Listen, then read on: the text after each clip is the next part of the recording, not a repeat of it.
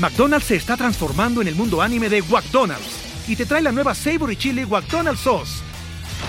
Los mejores sabores se unen en esta legendaria salsa para que tus 10-piece chicken wack papitas y Sprite se conviertan en un meal ultra poderoso. Desbloquea un manga con tu meal y disfruta de un corto de anime cada semana. Solo en McDonald's. baba ¡Go! En McDonald's participantes por tiempo limitado hasta agotar existencias. Si crees que necesitas una mayor cultura financiera, saber manejar tu dinero o que te expliquen las cosas con peras y manzanas, estás en el lugar correcto. ¿Qué tal familia? Yo soy Paco Montoya y esto es Finanzas y Café, el podcast donde hablaremos de las finanzas más importantes, las tuyas. Sin más, comenzamos.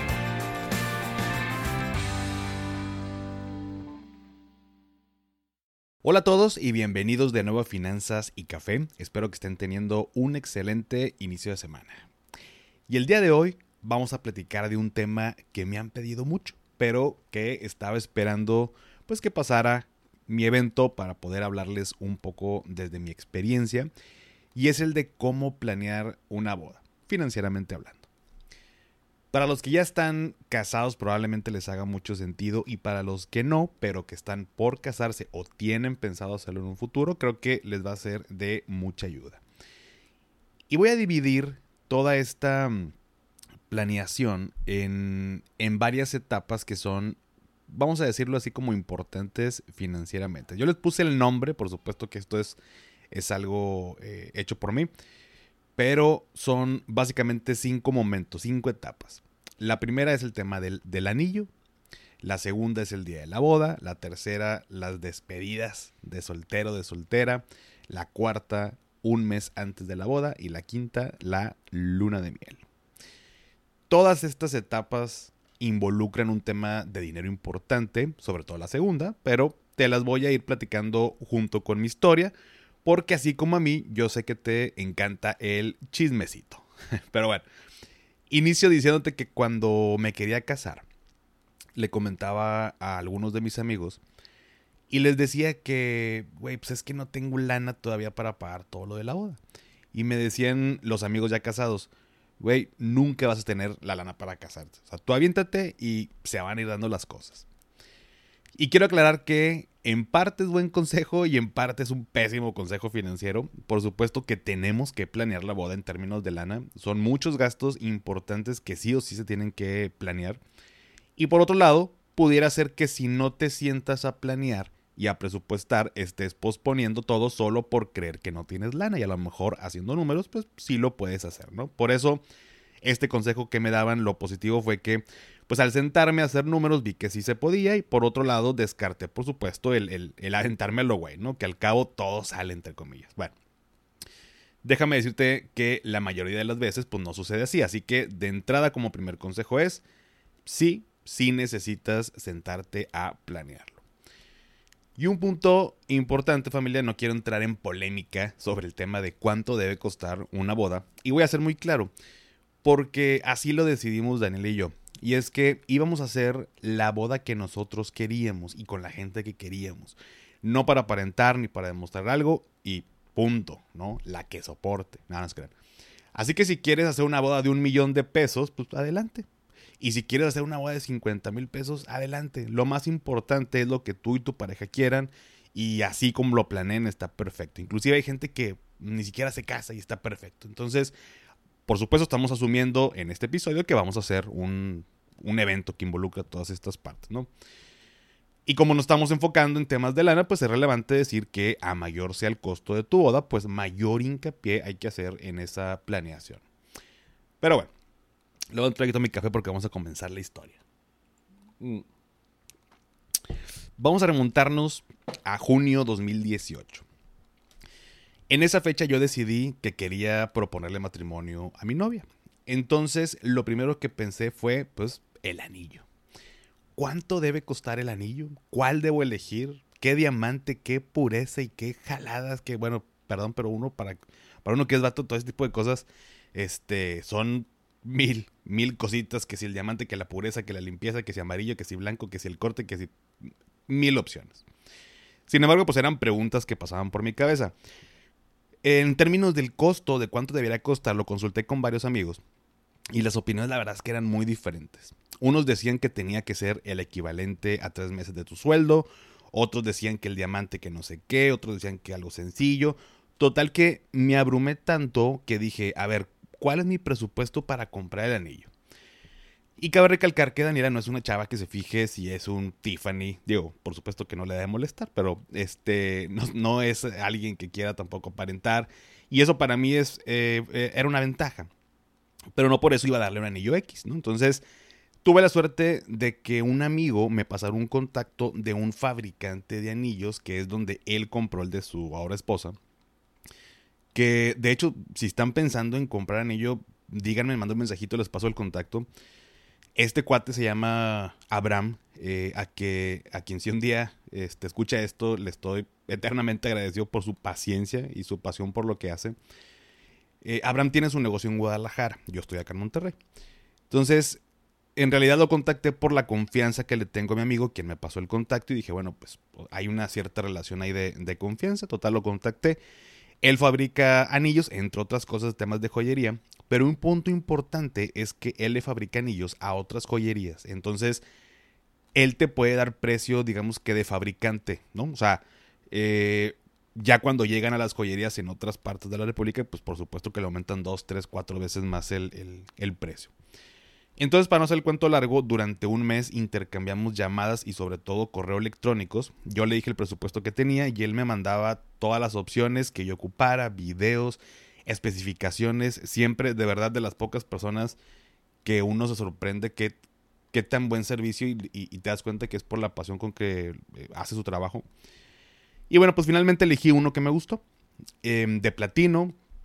Eh, lo menciono porque, bueno, me, dentro de lo que aprendí en todo esto, me decía, bueno, pues el oro, el oro blanco pues es más barato, pero pues este, hay que darle mantenimiento y el platino pues no, este y demás. Entonces lo escogí ahí de platino y un diamante que me pareció este, pues, muy bonito y lo compré. Todo en base a mi presupuesto para el anillo. Y neta, bueno, para los hombres hay N cantidad de opciones de anillos y de presupuestos de lo que quieras. Yo les puedo recomendar este cuate porque se ajusta a tu presupuesto como algunos más deben de hacerlo, por supuesto, pero bueno, esa es mi experiencia. Em, entonces, estos anillos, eh, digamos que obtienes uno a valor eh, de fabricante, que en otros lados sería el doble o el triple yo sé que parece anuncio esto, pero por supuesto que no me está pagando. Además, no sé si algún día lo voy a escuchar este episodio. Pero bueno, ahí está la, recomendación. Pero bueno, continuando con, este relato, bueno, pues ya tenía el anillo. Eh, recordemos que estamos en, el 2018. Entonces yo tenía planeado dárselo tal vez en, en, en, otro lugar. O sea, no en Monterrey, sino algún viaje o no sé, en otro lado dentro de ideas que de pronto veía en YouTube y toda esta parte, ¿no? Entonces, eh, planeamos un viaje eh, para enero 2019 a Valle de Guadalupe, a recorrer, ya saben, la ruta del vino, Ensenada, los viñedos, todo este rollo. Entonces dije, ah, pues ahí mero, ¿no? Ahí puede ser la, opción. Para esto yo ya tenía el, anillo, eh, todo normal, todo tranquilo. Y creo que la emoción del anillo es, mucho más. O sea, sí creo que es bonito, obviamente, el lugar donde lo vas a dar y la forma y, todo. Pero, y bueno, se puede prestar esto para mil opiniones. En mi caso yo quería que fuera sorpresa, que no se lo esperara y que fuera pues en un lugar padre y demás. Eh, y ahí era una buena opción pues porque ella es fan del vino tinto y dije pues que mejor que en un viñedo, ¿no? Pues le va a encantar. Y bueno, la planeación del viaje fue como cualquier otra. Pero aquí viene un punto importante. Una amiga de ella me dijo, Paco, no le vayas a dar el anillo en Valle de Guadalupe porque ya, eh, ella ya presiente, algo así me dijo, y es como que muy obvio. Y yo así como, puta, valiendo madre, pues, pues qué. O sea, yo la neta sí quería que fuera sorpresa, o no, que no fuera como que ya se lo estuviera esperando. Y me dijo, no, la neta no, mejor en otro lado, en otra este, forma y demás y todo. Y pues bueno, como quiera fuimos al viaje, no se lo di ahí. Estamos en, eh, eh, ahora ya en enero de 2019, fuimos a Valle Guadalupe, muy bonito por cierto, quien ha ido, la verdad yo no era fan del vino, hasta que fui ahí me hice súper fan. Y bueno, pues regresamos del viaje y dije, pues se lo voy a dar aquí en Monterrey, pero me gustaría planear algo padre, ¿no? Y lo que planeé fue hacerlo en un restaurante que está en el centro de Monterrey, que se llama 5D. Em, y lo chido de este lugar es que es de comida italiana, que es la favorita de Daniela. Y obvio, pues hay diferentes vinos. Pero tiene una terraza súper bonita, con mesa para dos personas. Este, la vista es así como eh, panorámica hacia la ciudad y todo. Y te ponen música y todo. Entonces, como quería que fuera especial, pues planeé lo siguiente. Que en ese momento, en algún punto, llegaba un mariachi. Eh, le pedí a una de sus mejores amigas que viniera a Monterrey para que estuviera eh, con ella en ese día. Ella está en otro estado. Em, obviamente también invité amigos y amigas para que llegaran a festejar esa noche en el restaurante para cuando se lo diera y demás cositas. Entonces, pues todo eso me costaba dinero, por supuesto. Entonces planeé dárselo para junio 2019, es decir, 5 o 6 meses después. Entonces hice lo siguiente. Agarré un Excelito muy sencillo, muy, muy sencillo. Puse todos los rubros que tenía que presupuestar, que tenía que cotizar. La cena, el mariachi, los invitados, este, la cena de los invitados y demás cosas del, de ese día. Coticé todo y lo dividí entre seis meses. Con esto me daba una idea de cuánto tenía que destinarle al mes. Y no tanto porque fuera como un tipo paquete que me vendieran, porque todo fue por separado, pero, por ejemplo, en febrero separé fecha en el restaurante y me pidieron dar un 50%. El otro 50% una semana antes del evento. Y el mariachi, por ejemplo, pues lo separé un mes antes. No es como que desde febrero ocupaba separar. Entonces, la forma financiera, por así decirlo, más ordenada que les puedo pasar como tip en esta etapa, es que aunque ese mes no me tocara hacer pagos, como quiera, ahorraba esa cantidad para ya tenerla lista para cuando se ocupara. ¿Qué herramienta utilicé para ello? ¿Qué instrumento utilicé para ello? En este caso fue muy sencillo, eran seis meses, utilicé los apartados de mi aplicación del banco para ir separando ese dinero, pero tenerlo disponible cuando me requiriera un pago. Entonces cada mes separaba una cantidad y se iba para el apartado de la entrega de anillo. Y ya cada que se ocupaba, eh, pues algo, ahí tenía el dinero y ya, ahí, lo pagaba. Y después que, de que ya di anillo y todo muy bonito, ¿qué es lo que sigue? La boda. Lo principal, el fiestón que se va a armar y donde se gastará la mayor cantidad, o bueno, eh, entre eso y la luna de miel, pero bueno, es como el evento, ¿no? La boda. Y como cualquier meta financiera, lo primero es ponerle fecha. ¿Por qué? Porque esto va a determinar todo lo que tenemos que preparar de hoy hasta ese día. Aquí en este punto cada pareja decide de qué manera va a financiar su boda. En nuestro caso, decidimos que entre los dos la íbamos a pagar y que no íbamos a meter en, aprietos a nuestras familias. Al final, por supuesto, nuestras familias nos ayudaron, lo cual agradecemos enormemente, pero decidimos que era nuestra decisión hacer fiesta y, como queríamos no estar limitados en cuestión de qué lugar escoger porque alguien nos lo va a poner o, ¿saben? O sea, decimos como que, bueno, pues vamos a pagar nosotros para poder tomar decisiones, si alguien nos quiere ayudar, perfecto, pero si no, Así vamos a financiarla. McDonald's se está transformando en el mundo anime de McDonald's y te trae la nueva Savory Chili McDonald's Sauce. Los mejores sabores se unen en esta legendaria salsa para que tus 10-piece chicken wack papitas y Sprite se conviertan en un meal ultra poderoso. Desbloquea un manga con tu meal y disfruta de un corto de anime cada semana. Solo en McDonald's. baba ¡Go! En McDonald's participantes por tiempo limitado hasta agotar existencias. Esta etapa es de las más complejas porque son mil cosas que hay que planear y son diferentes tipos de gastos. Al final del episodio te voy a dar varios tips y hacks ahí de cada una de las etapas, pero te estoy platicando ahorita cómo sucedió todo cronológicamente. Entonces, ahí te va como lo hicimos. Primero que nada, determinamos el punto número uno es determinar cuánto queríamos gastar máximo, ¿no? Para todo el tema de la boda. En este caso, lo máximo que íbamos a meterle a nuestra boda eran 300 mil pesos. Si salían menos, pues qué mejor, pero digamos que de ahí partimos para armar todo el presupuesto. Eso es importantísimo. Es como cualquier otra meta financiera, pero en este caso es tu boda o su boda. Punto número dos. En nuestro caso hubo un tema porque fuimos de las bodas COVID y tuvimos que ir retrasando la fecha de la boda como eh, dos millones de veces porque no nos permitían hacerla. teníamos una fecha y no que el COVID la pospusimos, no que sigue el COVID y la pospusimos y así, y así, y así. De tal manera que nos casamos eh, separado el civil y la religiosa. O sea, nos casamos por el civil en noviembre de 2020 y nuestra boda religiosa eh, fue ahora en febrero de 2022. Quienes siguen la cuenta desde ese entonces este, habrán visto por ahí las, las historias. En el 2020 nos fuimos eh, a, Cancún, ahí como de luna de miel, y, y ahora la boda en febrero. Pero bueno, tuvimos que hacer esta separación, todo por el COVID. Normalmente ambas cosas suceden en el mismo día o muy pegaditos, o sea, no es como que dos años de diferencia o año y medio de diferencia.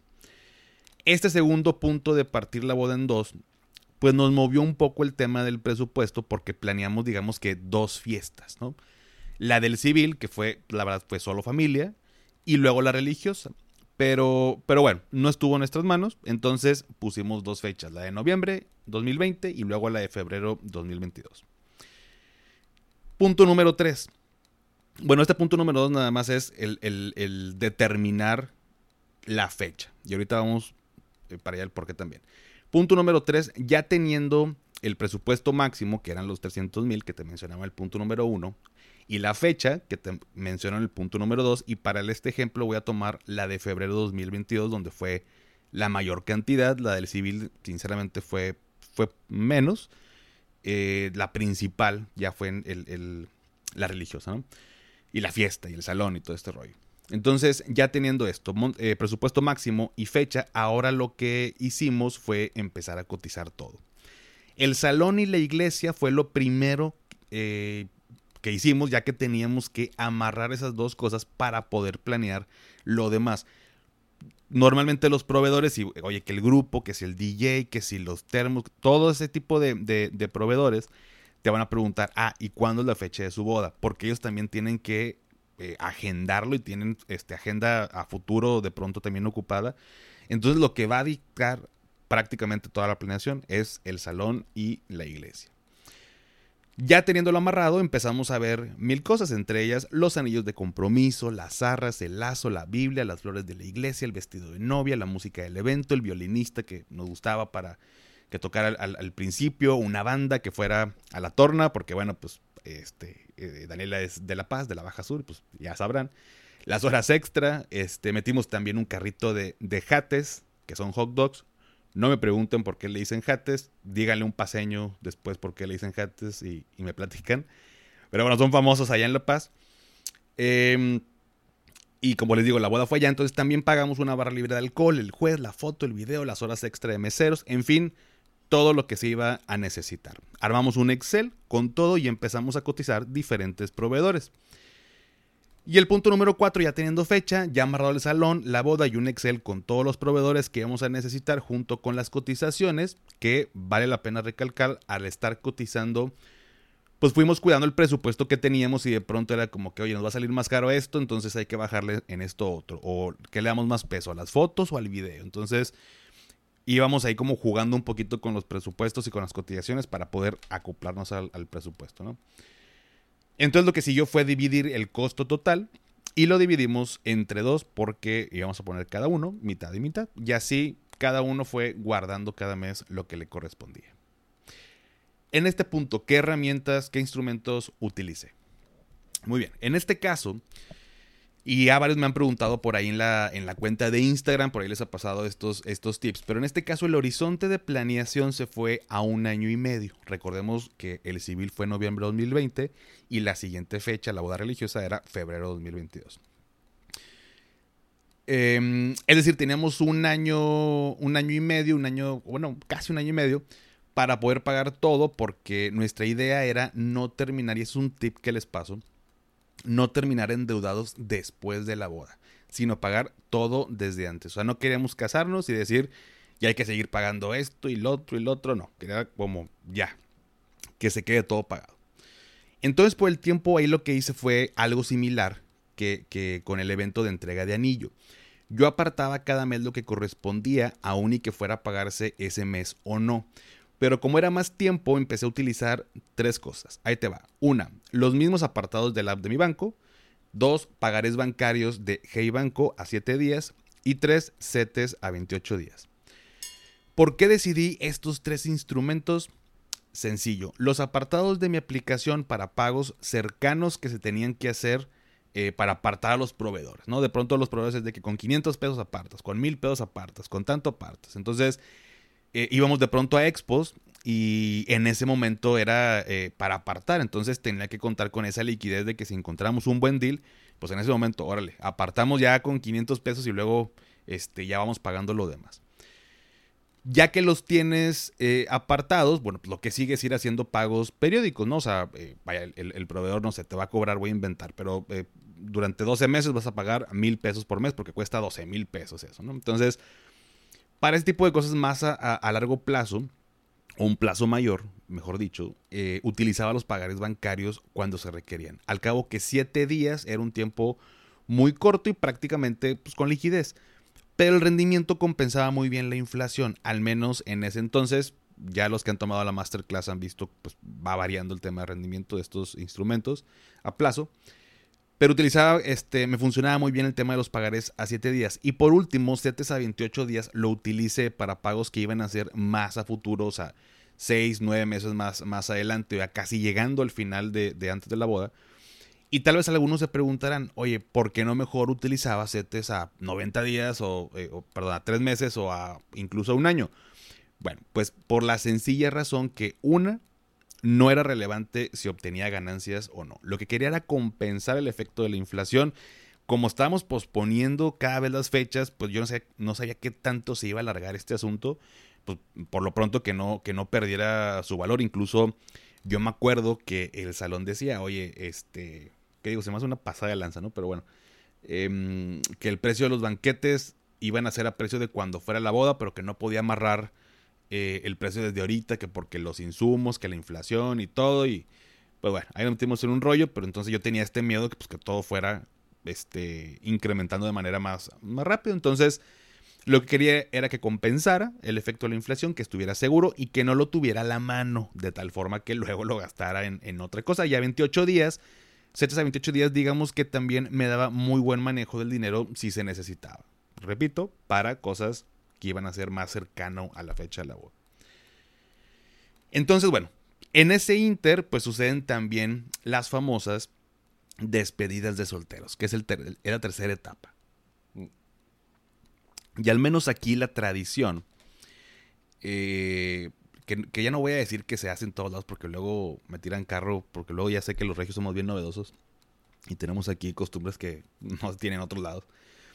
Pero bueno, al menos entre mis amigos, por así decirlo, para no regarla, este, pues la tradición es que si te vas a casar, haces una despedida de, de soltero o de soltera. El novio con sus amigos, la novia con sus amigas. Y es pues, normalmente irte de viaje, la playa, Las Vegas, X destino. Eh, y adicional, una despedida formal, tanto para la novia, donde van la mamá, suegra, amigas, familiares y demás, y en el caso del novio, una donde van amigos, los papás de tus amigos, familia y demás también. Las primeras dos, sobra decir que es un desmadre, que armas con tus amigos, este, y las segundas se hacen sobre todo con la intención de que los invitados, que también pues, van a ir a la boda, lleven un sobrecito y te aporten algo de dinero, eh, lo cual ayuda pues en, teoría para el matrimonio, para cuando van iniciando y pues bueno, se puedan por ahí fondear. Es más como una tradición, no tanto con la intención de sacar X cantidad de dinero. Eh, normalmente estas despedidas formales se llegan a pagar casi o totalmente con lo que juntas. Es más como una formalidad, una pequeña tradición. Pero la que tienes que planear, por supuesto, es la de tus amigos o amigas. Eh, dependiendo, ¿no? Aquí lo que hicimos fue básicamente desde que di anillo. Bueno, haz de cuenta que yo di anillo y también la raza hace poner de que, güey, ¿qué pedo con la despedida? yo, cabrón, acabo de dar anillo ayer, espérate, güey, no tengo ni fecha todavía la boda. Em, pero bueno, pues casi casi en ese momento hay que ponerle fecha. Em, y agarramos una agencia, que también les sugiero que hagan eso, donde nos dejaban ir aportando mes con mes. O sea, amarrábamos un paquete, o amarramos en este caso un paquete, y em, y ya, el costo total eran X cantidad. Y de aquí a la fecha de la despedida podías ir aportando, no sé, este mes voy a dar 500 pesos, el siguiente 1500, el otro 1000, o sea, con tal de que fueras liquidando hasta liquidar el 100% antes de la, de la fecha. Em, creo que en esto no hay mucha ciencia y simplemente es como comprar, vamos a decirlo como a meses, pero terminas pagando todo antes del viaje.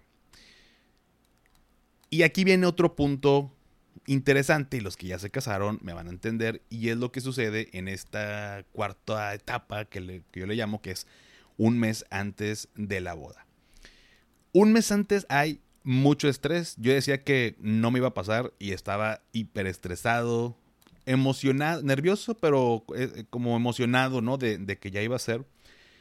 Pero también es como que todo el nervio de que todo salga bien. Y es cuando normalmente vas terminando pues, de, finiquitar a los proveedores que apartaste en su momento. El tema con lo que pasa un mes antes de la boda es que tienes que liquidar, por supuesto, con tu trabajo del día a día. Eh, o sea, tienes que lidiar, perdóname, con, con dije liquidar. Eh, tienes que lidiar con tu trabajo del día a día, o sea, lo que te dediques, tu negocio, tu, empleo, eh, con los preparativos, con con esto, con lo otro, tienes que dejar todo liquidado y aquí es donde salen mil cositas que no tenías presupuestadas y que es prácticamente imposible de hacerlo. Te voy a poner unos ejemplos. En nuestro caso, los manteles que queríamos, del color que queríamos para las mesas del salón, pues resultó que no estaban en el color que queríamos. Y el color que estaba, pues tuvimos que pagar un adicional de como 3 mil pesos más. Y pues ya en ese momento era como que, güey, o sea, no tengo tiempo ahorita de estar checando de aquí para allá esto y lo otro, pues órale, órale, ya, va, tres mil pesos más. Después, como todo, eh, como, todavía había algo tema del COVID, resulta que mm, si dábamos los típicos, hay una vez que en las bodas dan termos, eh, vaya, a cierta hora, entonces en vez del, vaso de vidrio, te dan un termo y pues ahí traes tu pisto y estás en la pista y todo esto, ¿no? con tu pisto en la pista. Em, entonces, pues compramos unos termos así, genéricos, ¿no? Para el día de la boda. Pero le tuvimos que poner a fuerza nombre de cada uno de los invitados porque nos dijeron que allá en La Paz, si llegaban a revisar las autoridades y veían que de alguna manera los termos de la fiesta, vamos a llamarlo así, que no pasa, pero que, que no tenían nombre, entonces se asumía como que se rolaban entre todos, ¿no? Nos podían cancelar el evento por irresponsables de andar como compartiendo babas, ¿no? Ahí yo creo, se han de imaginar como si nos roláramos los termos. Pero bueno, así de piquis estaban en ese, en ese entonces. Entonces imagínense que fuera a caer, este, no sé, este, las autoridades y nos cancelaban el evento, pues ahí sí perdíamos toda la fiesta y los ánimos y todo. Entonces tuvimos que ponerle nombre a todos los termos. Después, la pista de baile eran como cuadros de madera que, que van unidos. Y cuando fuimos a verlos, ahí pudiera ser tal vez un poco error de, nuestra parte, pero pues semanas antes, pues estaban todos feos, o sea, como rayados, con madera pintada y rayada de todo el zapateado que ha pasado por ahí. Em, pero dijeron, si quieren taparlo con una tipo calcomanía que va en toda la pista, con, sus iniciales, tipo la F y la D, em, pues bueno, son 5 mil pesos más. Y pues la neta se veía horrible la pista y pues pagamos por la mendiga calcomanía. Entonces, mi punto es que ese último mes salieron gastos que no teníamos contemplados o que por la situación que pasaba eh, nos movió un poco o un tanto el tema de la lana. Esto definitivamente, como te digo, está cañón prever cuánto más te vas a gastar. Pero como se lo dije a uno de ustedes por Instagram, si pueden, hagan un fondito de 20 mil pesos. 15, 20 mil pesos, ya sea de su lana o bien de lo que junten de las despedidas, de las despedidas formales, no se lo gasten de inmediato para que un mes antes puedan con eso estar preparados para cualquier imprevisto. Creo que no deberían salir imprevistos mayores a esa cantidad, la verdad. Eh, ya sería algo que de plano es excepcional, pero con unos 20 mil pesos pueden estar más tranquilos eh, y por supuesto si no se usa, pues eso va pues, para la luna de miel que es el último punto. En nuestro caso hicimos una luna de miel en noviembre del 2020, eh, que nos casamos por el civil. La verdad es que lo hicimos porque no sabíamos si luego íbamos a poder casarnos con todo este rollo que es súper incierto del COVID. Entonces nos fuimos a Cancún, aún todo incluido, muy a gusto, muy padre. Eh, para la boda de febrero en realidad no hicimos luna de miel, está pendiente todavía porque no sabíamos cómo iba a estar la situación del COVID en el mundo y queríamos ir a Europa. Hoy en día tú sabes que está más relax el asunto. El tema es que cuando empezamos a planear si nos íbamos a ir de luna de miel, eh, ahora que nos casamos en febrero, en realidad lo empezamos a ver en enero de 2021. O sea, en enero de 2021, si recordarás, lo que fue diciembre y enero fueron meses horribles de muchas hospitalizaciones y demás. Entonces, pues no podíamos comprar el, o sea, los boletos de avión y todo a la mera hora a Europa, pues sale carísimo. Entonces dijimos, mira, pues no planeemos nada de luna de miel. Ya vemos en ese entonces o la posponemos, este, no sé, unos meses después. Al cabo, ya nos fuimos a Cancún, ¿no? Em, entonces la pospusimos. Pero lo que te puedo compartir con la luna de miel es lo siguiente. Primer punto, como todo viaje, comprar el tema de vuelos y hotel con la mayor anticipación posible. Es una manera de ahorrarte una lanita, a que si lo compras, por supuesto, a la mera hora. Creo que esto muchos lo sabemos, que si han viajado eh, o han comprado eh, vuelos, pues es, es obvio. Otro punto es, nosotros lo platicamos y decidimos meterle ese presupuesto a la boda porque íbamos a dejar en stand-by la luna de miel. Pero te voy a decir la verdad, de preferir, nosotros preferíamos meterle más a la luna de miel que a la boda. Para nosotros era más importante eso, pero bueno, pues cada quien decide, ¿no?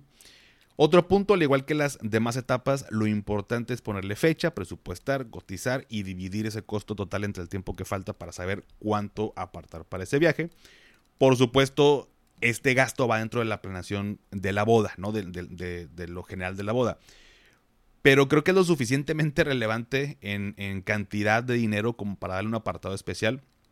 Todo va a depender de cuánto y a dónde quieras irte. Entonces, haciendo un recuento de lo que te he platicado hasta ahora de estas cinco etapas, te voy a compartir algunos tips, algunos hacks para planearlo de la mejor manera financieramente hablando, por supuesto. Primero que nada, en la, en la etapa del tema del anillo, de la entrega del anillo. Un punto. Define el monto máximo del anillo. Busca un buen proveedor. Eh, si requieres que te pase el contacto, dime este, y, te lo, y te lo comparto. Prometo no decirle a tu pareja que ya le vas a dar anillo. Guiño, guiño. Nada te creas.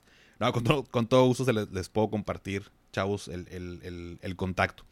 Otro punto, para la entrega del anillo, o sea, el, evento que vas a armar, pues primero decide lo que quieres hacer, ¿no? Y, hay gente que, por ejemplo, eh, que renta estas letras enormes, que, que, si el lugar, que si va a haber pétalos o que si la cena. Entonces, ármate un Excel de las cosas que necesitas. Em, para mí un Excel es lo más sencillo porque te hace cálculos en automático. vaya, si lo quieres hacer en una libreta, pues hazlo. Yo te sugiero que lo hagas en Excel. Em, y cotiza uno, dos o tres proveedores máximo para que puedas comparar, pero tampoco te abrumes con tanta cotización. Y el otro punto es utiliza los apartados de tu aplicación del banco para que puedas ser disciplinado y a la vez tener el dinero necesario cuando se ocupe. Eso con la parte del, anillo, la entrega del anillo. La siguiente etapa, eh, pues muy importante, el tema de la boda. Primer punto, define iglesia y salón del evento y apártalo. Eso va a impactar de manera importante en la planeación financiera porque va a dictar el tiempo que tienes para pagar todo, para que puedan pagar todo. El siguiente punto, y este es, este es importante. Mira, te recomiendo que contrates un o una wedding planner, pero mi recomendación es la siguiente. A nosotros nos ofrecieron como dos opciones. Un paquete de, servicio de wedding planner de ahorita que estás conmigo hasta el día de tu boda. O una tipo, este, un servicio un poquito más básico, más como tipo orientación, orientación perdón, en el Inter y, estar full el día de tu boda. Está un poquito más barato, pero realmente voy a estar full contigo el día de tu boda. La neta hace un súper paro que haya alguien el día de la boda atento a proveedores, hostes y que todo salga bien, eh, que si alguien se le ofrece algo, que si el proveedor llegó, que si esto, que si el otro. La neta tú y tu pareja no van a tener cabeza. No es una chamba que le puedas dar, eh, dedicar a o dársela a tus familiares, tampoco es, es, buena onda eso. Eh, vale la pena, vale la pena sinceramente, al menos, al menos, al menos contar para el día de tu boda con alguien que esté encargado de eso y creo que vale mucho la pena. En realidad, todo lo, cuando, yo, cuando nosotros llegamos con, con esta wedding planner, con Ale, eh, ya teníamos varios proveedores amarrados, o sea, real, en realidad no ocupábamos tanto el servicio de buscar proveedores, cotizar y que esto y que el otro, la verdad eso lo hicimos por nuestra cuenta. Em, y bueno, nos funcionó así. Entonces creo que una buena manera, o sea, al menos lo que sí deberíamos de contar es el día de la boda, que alguien esté atento a eso. Siguiente punto, utiliza instrumentos financieros de corto plazo. Olvídate de acciones, olvídate, olvídate de alto riesgo. Bye. Cero. No, no es opción. Utiliza instrumentos de plazo eh, que son por ejemplo, en este caso, en mi caso, pagares bancarios y CETES. No es importante si le vas a sacar ganancia o no. Aquí lo importante es compensar el valor de tu dinero frente a la inflación, ya que pues, normalmente las planeamos a más de un año las bodas, y a su vez que sirva para ayudarte a organizar mejor tus finanzas, ser disciplinado y no gastártelo, por supuesto, en otra cosa. Siguiente punto. Traten de apartar todo lo que sea posible desde inicios. Eh, amarrar el tema de, proveedores. Ya amarrado un precio, ya lo que sigue es ir pagando. Pero con mayor anticipación, pues también puedes ir amarrando mejores, mejores precios. No te esperes hasta el final para contratar porque pues te va a salir más caro y pudiste haber amarrado un precio menor. Aunque nosotros lo que hicimos, por ejemplo, fue amarrar a algunos proveedores, no sé, 500 pesos, literal. O sea, y no pagar nada hasta dos meses antes liquidábamos. Pero con eso ya amarrábamos el precio, digamos, 2021 para nuestra boda 2022. A que si agarras precios, porque pues todos los proveedores van aumentando precios año con año, a que si agarras precio 2022. ¿Sí me explico? Entonces, eh, traten como primero ya amarrar todos los proveedores para que estén con la fecha y todo bien calculado y ya para que lo que sigue es simplemente estar pagando. Siguiente punto, algo súper importante y que aprendí de la pandemia. De todos los proveedores que contrates, pregunta sobre la política de cancelación. Con tanta movedera de fechas, nosotros perdimos por ahí una lana con un proveedor porque, porque movimos fecha y por la pandemia no nos quisieron regresar la lana. Ya es otra historia, pero bueno, la neta vale la pena que lo revisen y si están de acuerdo con esa política, adelante. Si no, busquen otro proveedor. Siguiente punto, de esta etapa, nosotros no les pedimos a los padrinos de anillos, por ejemplo, que los compraran. Nosotros compramos los anillos y solo les pedimos a unos amigos que fueran nuestros padrinos. No se nos hacía chido, la neta, pedir padrinos para que nos compraran cosas, pero hubo amigos y amigas que se ofrecieron a regalarnos cosas. Por ejemplo, uno nos regaló una ida en, un barquito, una amiga nos regaló la cerveza de la recepción de la boda, otro nos regaló el, el grupo que estaba en la torna, otro este, el alcohol de la torna. Eh, nada de eso se los pedimos, sino que nació de ellos y te voy a dar un consejo. Si las personas se ofrecen a regalarte cosas, acéptalas. De verdad es una muestra de cariño y lo hacen de corazón y el decir que sí hace que pues, también como se sienta correspondido ese, ese cariño, ¿no? Entonces, em, así fue como, como lo hicimos. Ah, eh, siguiente etapa, los tips para la, la parte de la despedida de soltero. Primer punto, planeen las fechas de sus despedidas con anticipación. Si van a viajar con amigos o la novia con las amigas, implica un gasto y vale la pena hacerlo con tiempo para, para que vayan todos o todas las que quieras invitar y puedan ir pagando y pidiendo permiso en sus trabajos, pero financieramente hablando, bueno, que se puede ir pagando poco a poquito. Siguiente punto, la idea es pasarla con tus amigos o amigas. Creo que no vale la pena invertirle mucha lana a la despedida. Es simplemente, simplemente perdón, irte unos días a cotorrear, agarrar el pedito con tus amigos, amigas, relax, tranquilo, ¿no? Entonces, eh, y último punto, utiliza las agencias que te permiten ir pagando poco a poco en la cantidad que tú quieras. Así es más fácil organizarte y que los y las invitadas pues organicen para ir. La cuarta etapa eh, de un mes antes de la boda, prevé en la medida de lo posible un pequeño fondito. Mi recomendación es que sean unos 15, 20 mil pesos para imprevistos.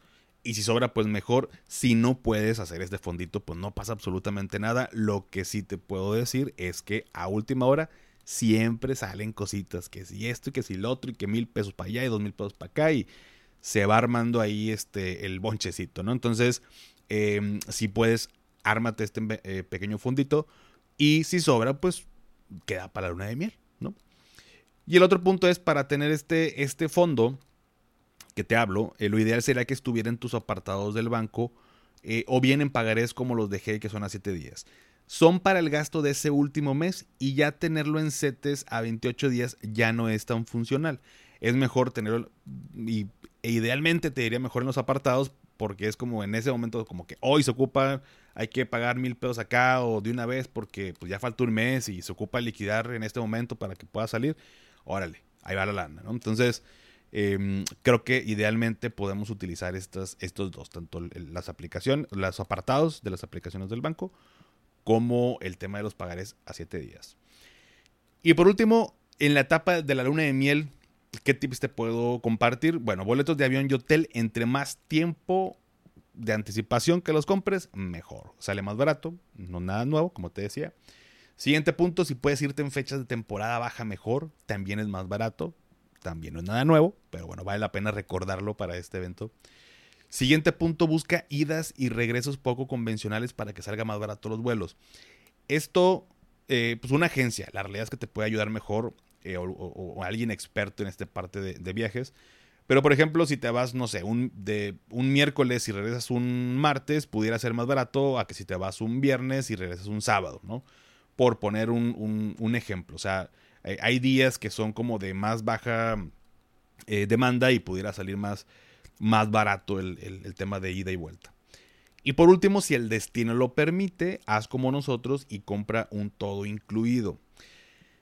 Y me refiero que si el destino lo permite, porque bueno, pues no, o sea, no sé, en Las Vegas tal vez no es común que haya un todo incluido, ¿no? Pero eh, si te vas a playa y, en un hotel y se puede todo incluido, de verdad, creo que es la mejor opción y hace toda la diferencia. No es lo mismo estar en luna de miel recién gastado de todo lo de la boda y tener que estar limitando en presupuesto, comprando, pagando ahí en restaurantes, paseos y demás, a que si lo tienes pagado desde antes y que es un todo incluido donde ya te despreocupas de todo eso, simplemente es disfrutar y comer lo que tú quieras, tomar lo que tú quieras y descansar. Así la vives mucho mejor, estás menos estresado, estás más relajado, disfrutas más tu luna de miel y que el tema financiero no sea justo un tema, ¿no? Entonces, creo que vale la pena considerar que sea este algo todo incluido o que al menos el destino sea algo que ya puedas como prepagar en su mayoría y que quede solamente tal vez ciertos eh, eh, eh, costos de viáticos de pues, las idas, salidas normales, ¿no? Pero que no sea como que apenas empezar a pagar todo allá. Y por último, quisiera que, que recordaras esto. Em, no porque sea una boda más cara va a ser mejor. Es más, si no quieres tener una boda, pues no pasa nada. Aquí estamos hablando de lo que tú y tu pareja deciden. No importa qué tan grande o chica vaya a ser, es su decisión, lo único que importa. Y si ya vas a hacer una boda y vas a planearlo y haces todo lo que te acabo de decir y te das cuenta que no puedes destinarle ese presupuesto a tu boda, entonces habla de un menor presupuesto. No pasa nada, no pasa absolutamente nada. Por eso, por último, te quiero compartir aquí estos consejos. Número uno, no te sobreendeudes para tu boda. Hazla de acuerdo a tus o a sus posibilidades. Número dos, no quieras invitar a todo tu árbol genealógico. O sea, en base a tu presupuesto, decide eh, cuántas personas puedes invitar y te aseguro que vas a dejar fuera a muchas personas que invitarías. Pero pues es tu boda y es tu presupuesto y es tu lana y ni modo, ¿no? Así, así tiene que ser. Número 3, así como la regla de los meses sin intereses, trata de que todo esté pagado para antes del día de tu boda. Va a ser una carga pesada seguir pagando algo que ya pasó y no se va a sentir nada padre, te lo aseguro. Y consejo número 4, no es cierto que todo sale. De verdad, siéntense ambos a planear, dedíquenle un fin de semana, armen un Excel, Pregúntenle a sus amigos casados qué rubros deben considerar, envíenles el Excel para que lo revisen, que les den una opinión, para que todo, todo, todo quede lo más cercano a la realidad. Eso hicimos nosotros y creo que nos fue bastante bien. Y el punto número 5, si en donde vives hay expos, eh, tipo aquí como expo tu novia, expo tu boda o algo por el estilo, vayan a darse una vuelta. Eh, creo que vale la pena. Ahí compramos los anillos de compromiso y agarramos un super deal, sinceramente, por ser precio de Expo. Entonces vale la pena que le den una revisada. Honestamente, solamente adquirimos en las Expo los anillos, lo demás lo hicimos por fuera, pero ahí eh, los, los, anillos nos dieron un muy buen precio y nos regalaron, por ejemplo, las arras, el lazo y otra cosita que no me acuerdo. Ah, este, y unos anillos de, de viaje que son de plata. O sea, nos dan como los, los, los, los oficiales, por así decirlo, de platino, y nos dieron unos de viaje de plata, que es como que pues, si te vas de viaje te pones de plata, por si se pierde, pues no haya, no, no, no, no arda Troya, ¿no? Con tu esposa, con tu esposo. Entonces, este, vale la pena que, que lo chequen. Pero bueno, familia, esto, eh, este tema da tal vez para mucho más. Quise hacer, como vamos a hacerlo como esta primer parte, eh, eh, hablando desde mi experiencia, dividiendo, lo quise dividir en estas cinco etapas. les compartí por ahí algunos consejos de instrumentos, cómo hacerlo, la planeación. voy a ver si, si por ahí platico con, con, algún experto o experta. Yo creo que va a ser más del lado de un wedding planner para que nos pueda pasar más tips. Pero al menos así, así hicimos nuestra boda. Nos fue bastante bien. Eh, quitando el estrés del, último mes por cuestiones normales del evento. Eh, pero creo que fue lo, mejor que pudimos hacer y no estar este, apretados. Todo salió súper bien. Todos se la pasaron de lujo.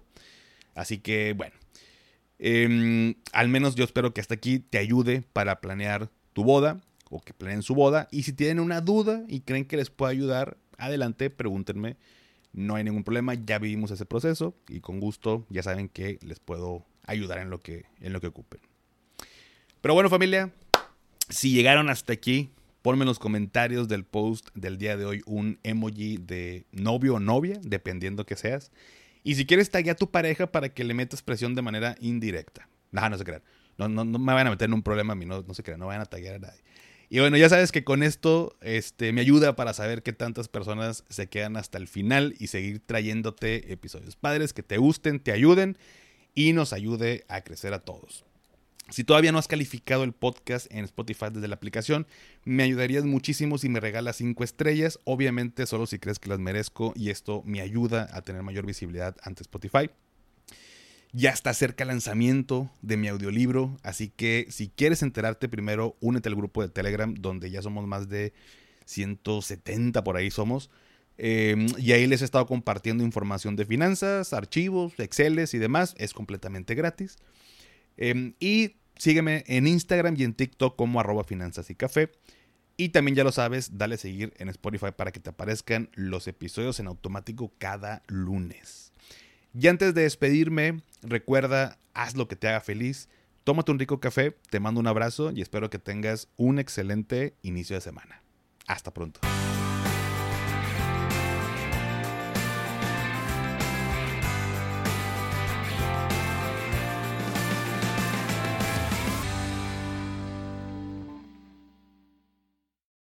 With the Lucky Land slots, you can get lucky just about anywhere. This is your captain speaking. Uh, we've got clear runway and the weather's fine, but we're just going to circle up here a while and uh, get lucky. No, no, nothing like that. It's just these cash prizes add up quick. So I suggest you sit back, keep your tray table upright, and start getting lucky. Play for free at LuckyLandSlots.com. Are you feeling lucky? No purchase necessary. Void where prohibited by law. 18 plus terms and conditions apply. See website for details.